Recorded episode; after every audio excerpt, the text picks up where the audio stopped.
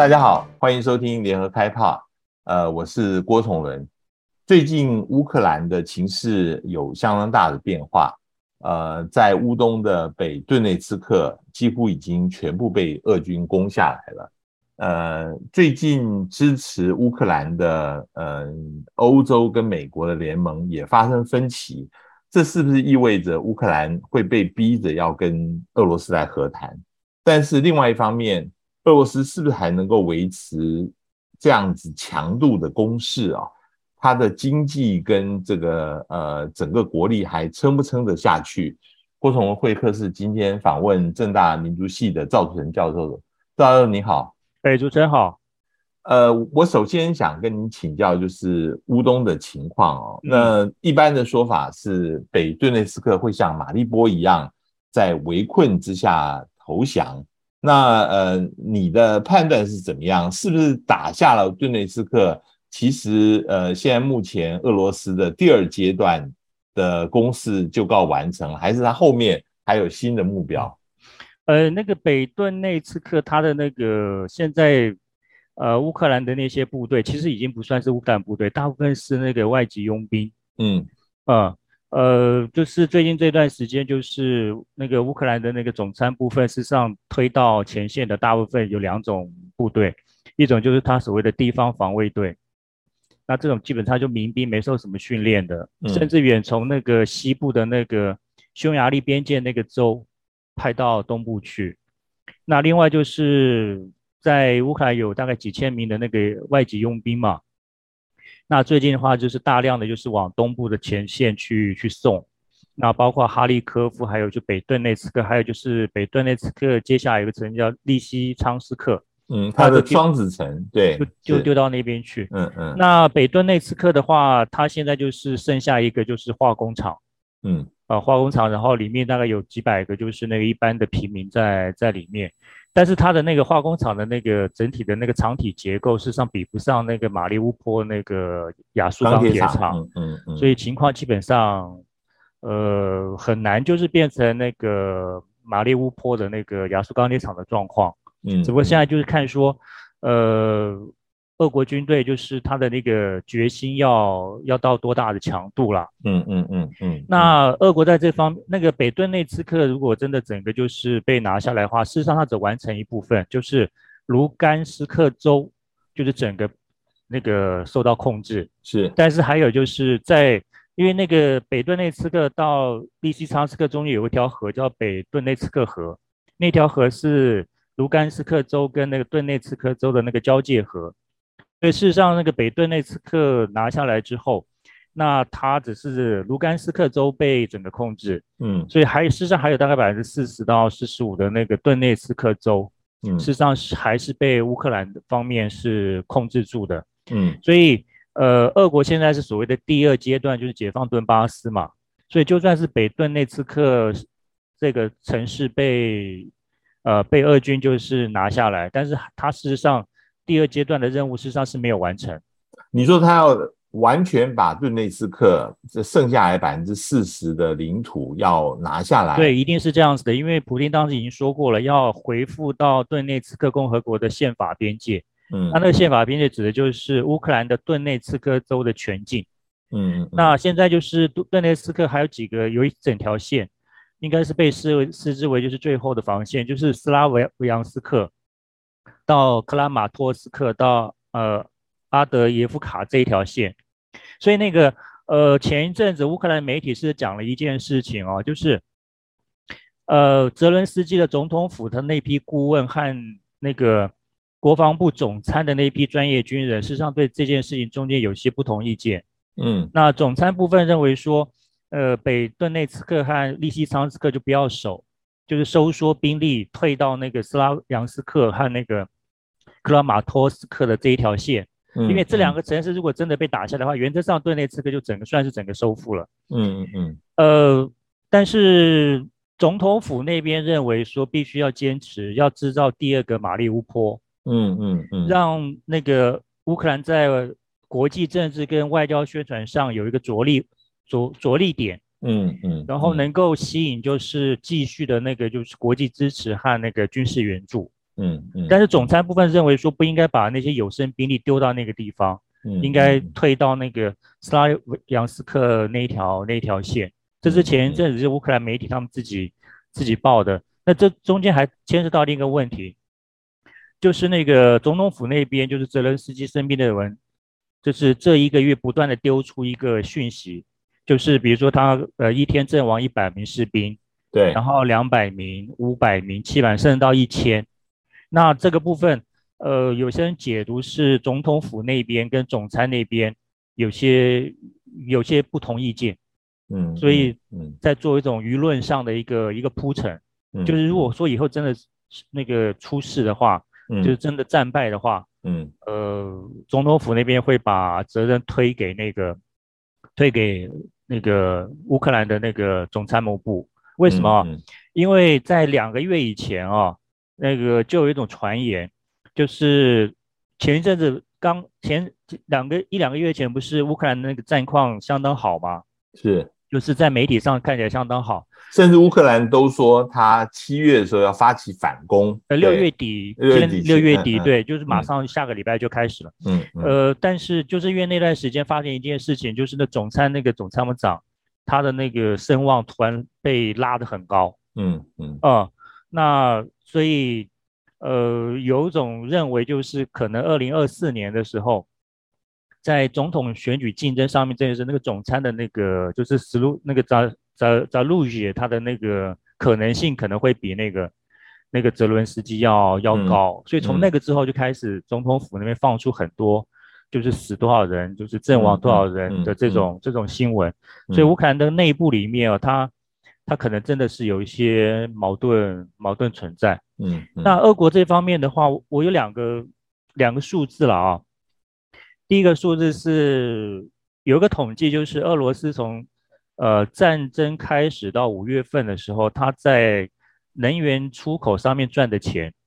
大概已经累积到到五月份的时候，大概是九百八十亿美元。嗯嗯，但它一天的耗费大概是三亿六千万美元。嗯，也就是说，它这两三个月从卖到外面的那个能源的钱，事实上可以支支撑它支撑俄俄国打两三百天。这个就是我我想问的，因为就是很多人也说，以俄罗斯现在目前的呃它的国力哦，还能不能撑得下去？呃，尤其是呃每次的打法都是用那个飞弹跟那个长城火炮在轰嘛，那你还有多少的这个呃后勤补给可以来支持？然后当然呃，我想一部分也是宣传，就是说。现在目前说，俄军的士气非常的低落，指挥的这些将领无能，然后普丁一天到晚在换这些指挥官呢，究竟这个情况是怎么样？呃，另外一个数字就是想跟那个主持人就是报告的，就是六月一号那个最新民意调查，嗯，那个对普京的信任度是百分之八十三。哦哦，OK，哦，就是比五月的时候又增加大概一。到两个百分点，但是我相信可能是顶了啦。嗯嗯，但是也就是说到目前为止，整个民心事实上是没有没有散掉。因为我看到其实卢布现在目前它的汇率还是非常的呃这个坚坚定啊，就是说它没有五十五十几块钱。对，那那我想你刚刚提到了卖原油这个事情，其实西方也注意到，最近那个耶伦说。呃，可能想要用压抑这个油价的方法啊、哦，不让他能够赚这么多钱。比如说，他如果要用油轮运出来的时候，你的保险费上面超过一定的数额，就不让你去保了。那这些方法有可能压抑得住俄罗斯的赚的赚得到的这个钱吗？呃，我我个人因为不是学经济学的，他国际贸易，所以我没有办法评论这件事情。但是有一件事情大家可以看得出来，就是那个。美国跟沙乌地阿拉伯谈那个原油增产的事情，增产是那个应该才是才是根本的。对，所以但是如果沙乌地阿拉伯他不愿意的话，原则上基本上也就没有什么那个，嗯，没什么没什么可能性。嗯，呃，叶伦的讲法可能只是一个小的细节上的一个、嗯、一个部分。嗯，那真正就是说必须要亮出来了。嗯，那你量不出来的话，真的是没有办法。但是现在有一个大问题，就是俄国就用用那个折扣价的方式嘛，嗯嗯，就拼命就是抢占那国际的那个原油市场。嗯嗯，那他既然他是这样这样这样做的话，到目前看起来，大家还是趁这个机会，就是买那个廉价油，嗯，的情况还是、还是比较多。是而且你看那个欧盟的话，到目前为止，仍旧是那个俄罗斯的原油跟天然气最大的那个进口。进口进口进口国，欧盟那个呃天然气是没有办法，它一定得买。那原油的话，据说是到年底的时候，希望能够呃完全的禁掉。但是除了像匈牙利、像呃说呃呃像匈牙利跟塞尔维亚，他们还是要继续禁嘛，对不对？对，可是所以我们就知道这个这个基本上没有什么用。嗯嗯嗯，因为那个海上的话。换个轮，或者是改个单子，基本上也就也就也就过去了。对，那那个路上管子的话，大家都从那边跑，更不可能。如果匈牙利跟那个塞尔维亚或者斯洛伐克我多一点，我到时候再转到其他地方去，原则上那个影响，老实说不是不是很大。嗯，那关于欧盟的第七个那个第七个那个关于制裁俄罗斯的那个整个配套的那个天然气部分，欧盟就根本就没有没有在没有在提。嗯，所以现在就情况变得就，知道是不可能。我我我想特别问你，就是其中有一个国家买了非常多油，就是其实中国大陆了哈。哦，那十五号的时候，普京跟习近平也通了电话。那大家看到，其实两边发布的新闻稿是有出入的。那普京是说希望能够加强合作，尤其在这个经济制裁之下，那尤其是可能还讨论了发展军事关系。但是中方的新闻稿。完全没有提，而且习近平强调，中国对于乌克兰的问题有自己的立场啊，呃，未必跟俄罗斯一致。你怎么样子解读这一次的通话呢？呃，通话大家都知道了，就是起因是六月十五号习近平过生日啊，对不对？大家就打个电话，然后顺便顺便就是那个谈一下谈一下一些的一些那个一些事情。呃，我。我个人解读就是二方的那个资讯，包括从塔斯社的，还有那个 RT 他们那个那个里面的内容的话，呃，习近平讲的应该是针对美国，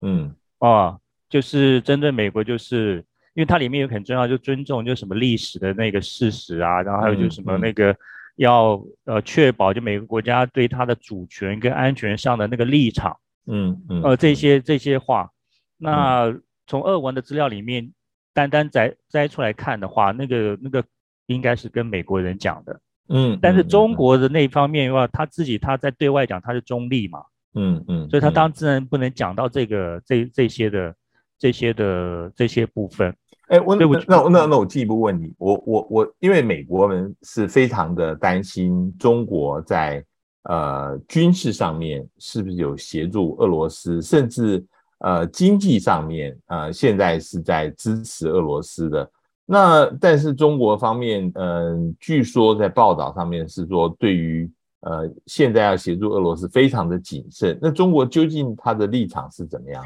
那个中国驻俄罗斯的大使前两天才讲了一件事情啊，嗯，就是那个。中国准备供应，就是俄罗斯，就是那个商用飞机的商用飞机的零部件。嗯嗯嗯嗯嗯嗯。哦，因为俄国的那个飞机公司都被那个西方制裁嘛。制裁，对对。对，然后所以它有些的运作、修理什么都缺缺东西。嗯。那这是中国驻俄罗斯的大使公开公开说的。嗯。那就但是后面怎么做他就没说，他就是那中国准备好可以做这个。嗯、那你看那个飞机商用飞机的零部件。嗯嗯嗯嗯嗯嗯嗯，你很难想象它可能只是单纯的商用飞机，嗯嗯，零部件，嗯，也许还有其他的，但是我们我们不知道。只不过这件事情就是大使公开公开说，既然公开说的话，表示事实上后面应该有在进行。那进行的话到底具体是怎么样？另外可能就就是因为中国很多帮那个空巴跟波音有做那个他们那个零部件相符的，对对对对。嗯，那透过这个过程再再再进行什么？那那个我们没办法知道。嗯，我我在问另外一个国家，现在对于俄罗斯态度，就是呃，在以前的苏联，现在是集体安全组织的，哦、就是哈萨克。哈萨克的总统啊，之前在那个圣彼得堡的那个论坛里面啊，他特别在普京前面，他就说他不会承认台湾科索沃、南奥塞梯亚、那个阿布哈兹，还有包括卢甘斯克跟顿内茨克，嗯、这个跟俄罗斯当然是呃立场是一百八十度相反的哈、哦。那哈萨克说这是他自己的想法，那嗯，因为他觉得民族自觉跟这个呃呃现在目前的整个世界的稳定是有相冲突的，他呃不赞同这样的方式。嗯，这个其实有一点类似像中国的立场，你怎么看这一次哈萨克呃总统的这个说法呢？那个他的说法蛮正常的啊，因为他哈萨克是一个主权的独立国家，那他再怎么样，他也不能够说我是俄国小弟，然后该怎么怎么做我就怎么怎么跟啊，他是是不可能，而且那个集体安全组织的那些国家连。白俄罗斯到现在都是一贯立场，他也白俄罗斯也是如此。对对对，他也是没有承认卢甘斯克跟那个顿内茨克，他连那个南奥塞梯都没有承认。所以这个基本上，无论你是哈萨克、白俄罗斯、亚美尼亚、塔吉克，大致上都是都是这个样子。因为啊，再深层一点来看啊，那个呃有两个问题。第一个问题，哈萨克一定得这样说。因为哈萨克的北边靠近俄俄罗斯的西西伯利亚地方有一个州叫帕夫洛大，那个地方全部都是俄罗斯人，嗯嗯嗯，包括了就是他那白考努尔太空太空发射基地，嗯嗯，那一整大块都是哈都是俄罗斯人，嗯，那那批哈萨克那批俄罗斯人在一九九一九二年的事实上就已经想要回归到俄罗斯，嗯嗯，但是一直没有处理这件事情，嗯，因为后来纳扎巴尔夫下那个有一个很重要的决策。就是他不会要求当地的俄罗斯人放弃俄语，然后讲哈萨克语，嗯嗯，尊重他们的语言跟文化，嗯、所以才、嗯、才才才平息平息下来，嗯嗯。那如果说那个托卡耶夫在这个事情上立场上面就是支持普丁在卢甘斯跟顿内茨克的话，呃，他他自己可能有有麻烦，嗯嗯嗯。那另外一个问题是，事实上大家都看得出来。卢甘斯克、顿内茨克，再加上那个乌克兰南边的赫尔松、扎帕洛日，大概过几年应该全部公投，就会回到俄罗斯。哎，对对对对，嗯、那、嗯、那个时候对他们来说根本没有差。嗯，就是你承认不承认是没有差的。比如说，嗯、那个赫尔松大概今年年底以前会公投。嗯嗯，达帕洛日也说准备要公投。那顿内茨克、卢甘斯克很早就说他们要。嗯。要要公投了，嗯嗯嗯啊，所以你现在承不承认，原则上没有什么太大的、嗯、太大的差别。南奥再提的话，他也是要今年年底以前大概也要也要公投，嗯哦，所以到时候整个的政治版图是是那个会有很大的变化。所以承不承认对他们来说基本上不是一个很重要的事情，反而最最倒霉的应该是乌克兰，嗯嗯哦，如果真的公投的话，你说到时候该怎么办？我这个就是要回来谈乌克兰目前碰到他战场上失利，而且面临到这个卢甘斯克跟顿内茨克可能呃将来要公投并入俄罗斯的这个事情啊。那呃最近他的盟国有一些比较特别的讲法，我先讲北约秘书长那个 Stoltenberg，他在跟芬兰总统碰面的时候，他。大家都注意到，呃，他讲的一个比较奇怪的话，他说和平是可能的，唯一的问题是你愿意为和平付出什么样的代价。那当然，他说这个是要由乌克兰自己决定啊。但是他后面又加了一句话，暗示芬兰呢、啊，在二次世界大战的时候，那个时候把呃其中有一块土地啊、呃，卡累利亚割让给当时的苏联，那个是让后来芬兰能够跟苏联。呃，达成一个和平协议的最重要的原因，那他是说，芬兰能够从二次世界大战走出来，成为独立主权国家的原因之一啊。他这样子用芬兰这个例子来讲，这个引发大家议论纷纷，好像是在建议，就是芬兰这个例子可以变成乌克兰来谋和的一个潜力。你觉得他的意思在哪里？然后芬兰这个例子可以变成潜力吗？嗯我我听到他这样讲哦，然后那个主持人，呃，应该也注意到一件事情，就是那个彼得堡积极论坛的时候，那个普丁讲的那一段，就是就是关于芬兰的那一块，就是他他讲的领土那件事情嘛，我们不是去抢别人的，我们是把它给给收回来。嗯，那个地，他讲的那个地方，事实上就是指的就是芬兰，嗯，芬兰的那个那一块，嗯，所以我都我我都不知道是不是那个。北约啦，或是那个俄国中间是不是已经有默契了？嗯嗯嗯嗯，我我都不知道，因为他们讲的是同样一件事情。嗯嗯嗯嗯嗯，而且时间也非常近。对对对对，就就前后。嗯，就是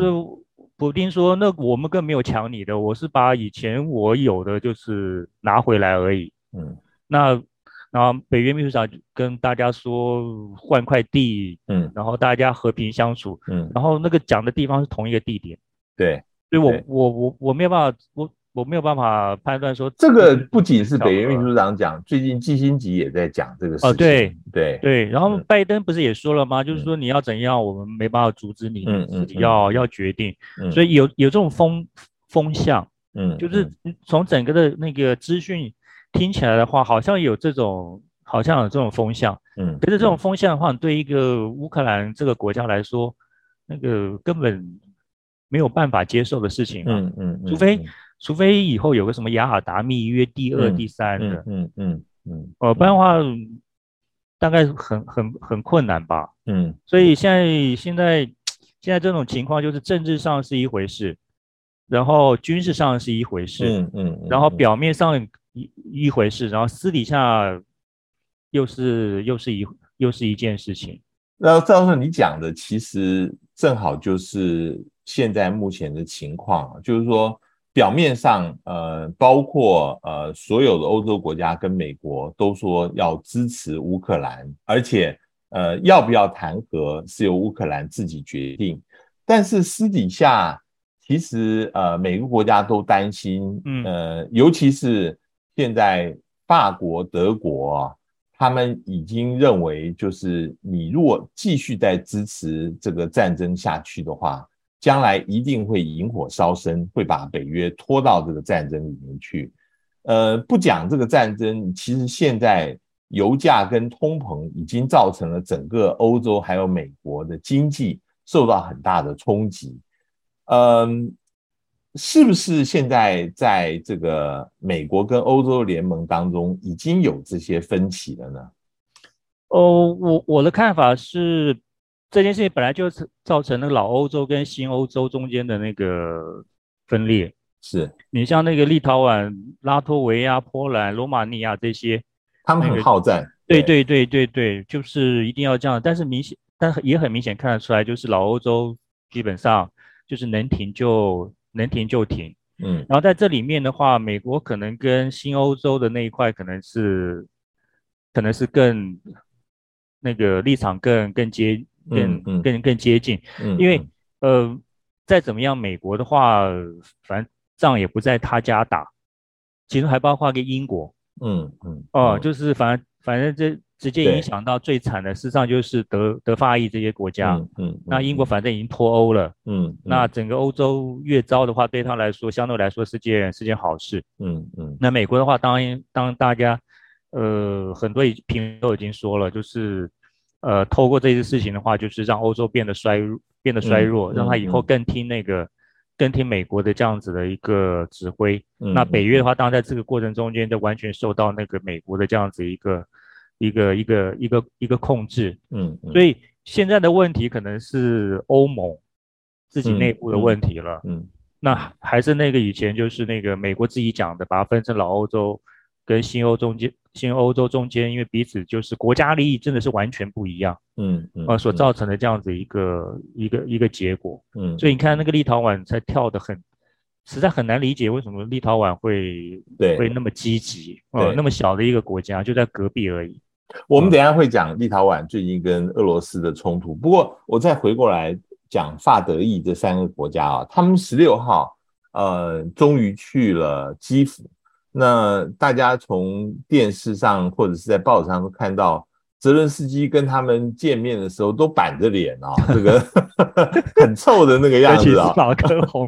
对，尤其跟马克宏两个人在握手的时候，都不怎么欢迎他们，因为他们都怀疑这三国领袖来的真正目的是来逼降的啊，但是又不得不接待，因为这三国带来的讯息是说。呃，我们是来正式通知你，已经接受你加入欧盟，变成候选国啊。呃，这个事情，呃，你觉得将来这个呃乌克兰是怎么看这三个国家？尤其是这三个国家，呃，按理来讲是要提供武器的，可是现在武器，呃，乌克兰一直说，呃，现在到的很慢，只有到了十分之一。嗯、那，呃。但是这些国家其实又不愿意太快提供武器，因为这样子的话会让这个战争持续下去。这个彼此之间的互动会是怎么样子？没有，他们三个人去就两手空空的。嗯，然后讲了一个空话，叫做候选国。那每个都知道，这候选国哪有这种东西啊？哦，所以所以俄国的俄国的媒体直接就说，那三个就是去去那个的啦，去去劝泽伦斯基，干脆东西让一让，然后那个啦，就是认输就算了啦。嗯，那你说、嗯、你说那个泽伦斯基怎么可能有有好脸色？嗯，尤其马克宏的事情，嗯嗯，那个马克宏的事情，事实上不光是马克宏讲些什么话啦，然后什么要尊重什么俄罗斯啊。什么东西？其实还有，其实我这边读到的资讯还有还有另外别的事情，因为那个泽伦斯基老婆，他大概二月底三月初的时候，他先去跟法国要申请那个公民，嗯嗯嗯嗯，结果法国人没理他，嗯，然后没理他之后，所以他他老婆四月份带两个小孩去了伦敦嘛，嗯嗯，然后去了伦敦之后，五月份拿到那个英国护照，嗯，所以他才会，嗯，回到那个。回到回到基辅，嗯嗯，我觉得这中间有些什么其他其他的一个问题啦，嗯，不光是因为那个那马克宏讲讲那些讲那些话，但是哦，因为有个比较大的问题是这样子的，因为那个肖那个肖兹本来就是个弱势的总理，嗯，那德国当然也知道就是现在那个党的那个分裂的情况，那马克宏这一次虽然说总统选上了，但是那个国会又输了，是。那意大利一直都是没有什么用的啊，嗯嗯。那你说 法德一这三个，虽然说号称已经变成是欧盟的那个三巨头，但是根本都没有用，他们三个合起来比不上美国一句话。嗯嗯嗯嗯。所以去没带东西，然后给他一个空头支票，什么候选国？嗯。呃，然后那个你你们三个本来就是说穿了，影响力真的也没有那么大。嗯。虽然说你真的想做一些事情。嗯嗯嗯，那但是来又不好说，因为我又要加入欧盟，嗯，嗯，所以。当时只好出现那种那种那种场合，嗯嗯。嗯，那他们三个各自对国国内也是要交代的，嗯，对对，他们又不得不去，因为对对对，不然也会被骂啊，对，哦，虽然说最近有民意调查显示，就是欧洲各国内部实际上对乌克兰这件事情他已经产生厌倦疲乏，对，但是再怎么样还有三十百分之三十四十的人，嗯。对这件事情很关心，嗯，那他们三个碰到这种情况，又不是一种强势的一个一个一个政治领袖，所以那个欧盟在乌克兰这件事情上面，恐怕还是出不了什么力，还是得看美国，嗯嗯。嗯，呃，现在这个乌克兰似乎透露出口风哦，嗯，可能要在八月下旬要重新恢复。跟俄罗斯在土耳其的谈判啊，嗯嗯，那但是这个呃乌克兰这边讲说，希望能够在打了几场胜战以后再来跟俄罗斯来谈啊，嗯呃，你觉得乌克兰现在他呃如果要谈，呃他的条件呃或者是他要用什么样的说辞能够让国内也能够同意？因为在目前的情况之下，呃。俄罗斯占了这个地方，它是不可逆转的，对对对不对？对，对那那你用什么方式？那之前话乌克兰讲的很硬，绝对不可能接受割让领土。那现在要用什么方式才能够能够转圜呢？然后，呃，如果美国还要他继续打下去的话，他也不能够不打下去啊。那他要怎怎么样考虑？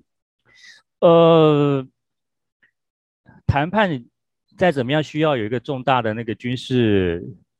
军事成果才行嘛？是，所以这就是他们说，就八月底要谈，但前提是要打几场胜仗。其实我的我的看法，那前提还是还是跟那个美国人跟那个欧洲说，第一个要钱，嗯，第二个要要武器，没有这个话，我怎么我怎么打打胜仗？没有没有这个东西，没办法打胜仗，我怎么去跟俄国俄国去谈？谈对，因为你谈到领土问题的话，他要谈的话只有一种情况，就是把俄军全部推回南边，推回克里米亚，东边推回就是那二零一四年当时的当初的那个那个界限。可是可是目前看起来是那可能性不不是很高啊。嗯嗯，因为。呃，我们不说呢，欧洲冬天那个秋天要来了，要现在要要准备过冬。那美国十一月要要要选举，嗯，那那你说这个东西能够拖拖多久？嗯，所以我觉得那个乌克兰说那八月底有他自己的考量，嗯嗯嗯，呃，包括八月底就是入秋了，嗯，然后事实上美国其中现在十一月也差不多也要要要要开始了，嗯，所以可能。可能乌克兰把有给自己设定的一个一个某个时间点要出现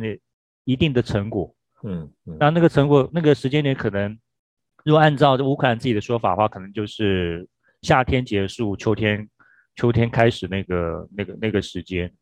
哦，有可能只能这样子去去去去解读啦，嗯啊、嗯，不然的话，我我们现在可以如果做一个统计啊、哦。就是欧洲跟美国从开战之后送到乌克兰的那个钱，嗯，还有就是那武器，现在已经根本数不清楚多少了。对，但是你看到那个乌克兰还是每天在要，哎，嗯嗯嗯，这个是非非，这是很神奇的一件事情。嗯嗯嗯，嗯，嗯，那有报道的话是连美国自己都觉得很奇怪。嗯嗯嗯嗯嗯，所以那个美国现在在查究竟这个钱哦到哪里去了？对，就像是他之前。给伊拉克那边也是像无底洞一样丢进去，最后发现贪污的非一塌糊涂。对对，嗯，那个前总统波洛申科啊，嗯，他自己有家那个武器外销公司啊，嗯嗯嗯，嗯，他专门做那个非洲跟那个